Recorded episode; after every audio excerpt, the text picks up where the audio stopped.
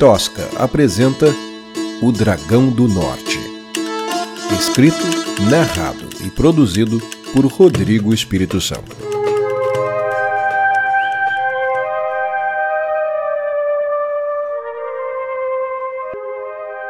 Capítulo 10 Carlos e Lume deixaram o castelo em silêncio. Subiram em suas montarias e ganharam a estrada. A escudeira tentou puxar conversa com o irmão, mas recebeu respostas lacônicas. Só quando os portões do reino já estavam distantes no horizonte foi que Carlos disparou. Você não tinha esse direito. O comentário pegou o lume de surpresa. Mas o que eu. Você acha que eu estou de brincadeira? Acha que eu sou palhaço? interrompeu Carlos, erguendo a voz. Eu não entendo. Não, é claro que você não entende. Eu te falei, eu expliquei que era para você ficar de boca fechada, mas não, você me humilhou com sua insolência, com a sua falta de respeito. Te humilhei? Você tá maluco? Eu salvei sua pele. A gente venceu o edital. É isso que você acha que aconteceu? Pelo amor do cálice, garota! Você é muito ingênua. A gente não venceu. Do que, que você tá falando, Carlos? Você acha que pela primeira vez na história do mundo, uma escudeira novata ganhou um edital para matar um dragão do norte? Acorda, Lumiara! Gritou. Não me chame assim! gritou de volta Lumiara. Tudo que você conseguiu foi me humilhar. Eu vou entrar para a história como o cavaleiro que foi tripudiado pela escudeira em plena tábula. Você está sendo muito injusto. Deixa eu explicar para você. A princesa não gostou do plano do Davi.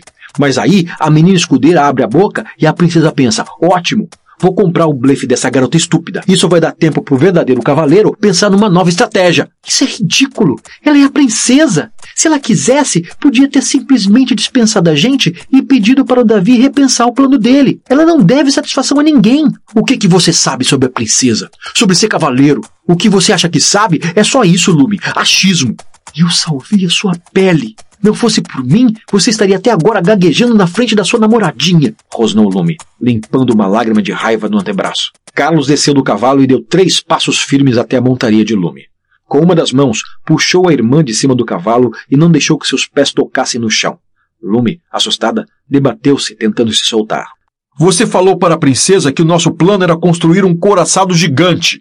Eu sou um cavaleiro, eu não sou um soldado de infantaria. Sua ideia é contra todos os valores das ordens dos cavaleiros. É um plano de covardes, disse Carlos, soltando a irmã no chão. Eu só pensei que, disse Lume, tentando recobrar o equilíbrio no chão lamacento. Você só achou que eu não era capaz, não é? Queria me proteger, não é? Disse o cavaleiro, antes de olhar ao redor. Quando o rei Arthur da Bretanha encontrou o Santo Grau, lutou contra exércitos, sozinho. Ele não usava uma couraça. Quando fechou a caixa de Pandora, ele carregava apenas a Excalibur e sua armadura de cavaleiro. Couraças são para soldados de infantaria. Não são dignos de um cavaleiro. Se queremos viver com o exemplo da coragem de Arthur, temos que ter a coragem de Arthur. Carlos olhou ao redor.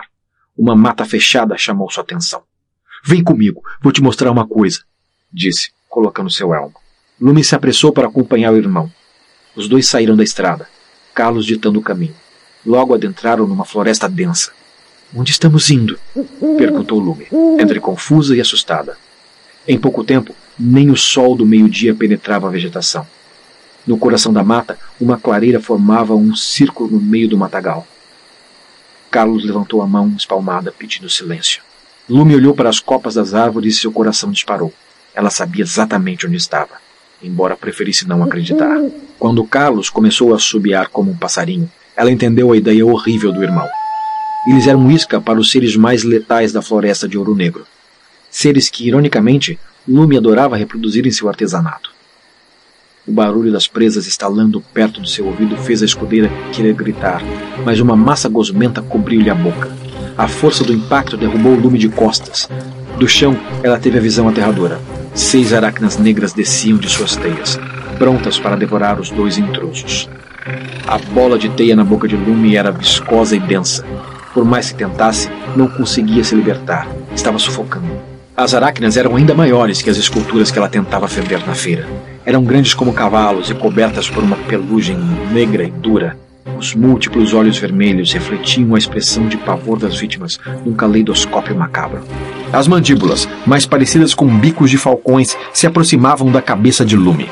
De repente, a cabeça do monstro explodiu num chorro de gosma, fazendo Aracna tombar sem vida. Quando a garota se deu conta, Carlos já havia retirado sua espada do que sobrara da carcaça e desferia outro golpe certeiro na perna de outra fera.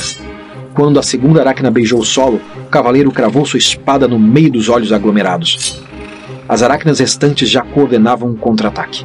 Uma flexionava o abdômen para frente, fazendo disparos de teia na direção de Carlos. Ele desviou do primeiro e segundo projéteis pegajosos, rolou pelo chão e alcançou o escudo que Lume derrubara ao cair. Quando o terceiro tiro foi disparado, Carlos estava com a sua defesa erguida.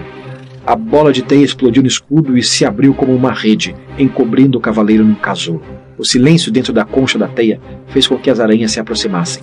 Lume ainda lutava para se livrar de sua mordaça asfixiante. Uma das aracnas cutucou a concha e Carlos se ergueu num bote de cobra, cobrindo o monstro com a teia endurecida ao redor do escudo. Antes que a redoma tocasse o solo, fazendo a aracna prisioneira, Carlos tirou uma bomba incendiária do cinto e a jogou debaixo do monstro. Dentro da concha, o som de um estouro abafado, seguido de guinchos.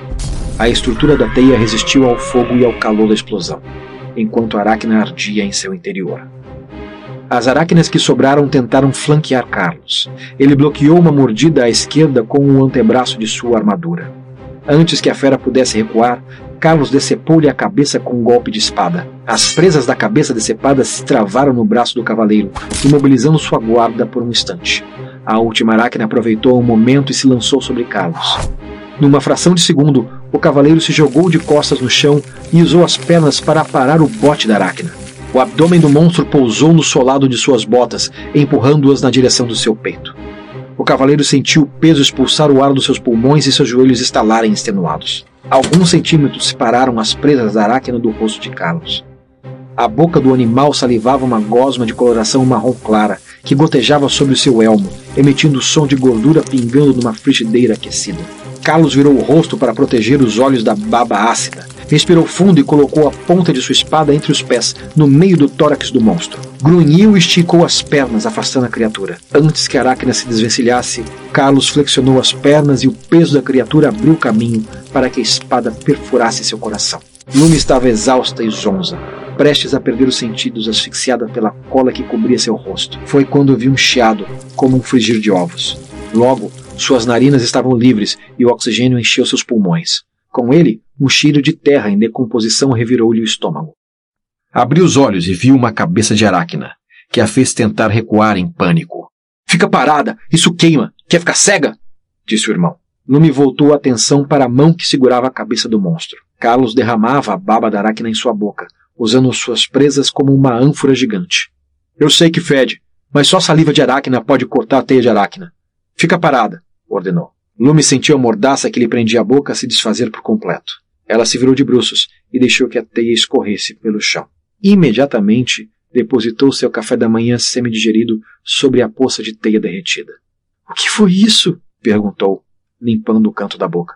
Eram aracnas negras, muito comuns nessa região, respondeu Carlos, limpando a espada nos pelos de um dos cadáveres. Eu sei, eu sei disso, mas que sentido tinha vir até aqui? A gente podia ter morrido.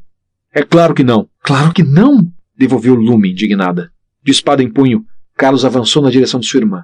Ela recuou, assustada. Carlos parou e tirou a cruz de prata de dentro do peitoral da armadura. Essa é minha garantia. Seu irmão sangrou muito para que alguém em nossa família tivesse a honra de carregar isso. Você pode não acreditar em mim, mas não duvide da cruz. Carlos guardou a espada na bainha e percebeu que um pedaço da presa da aracna ainda estava fincado em seu antebraço.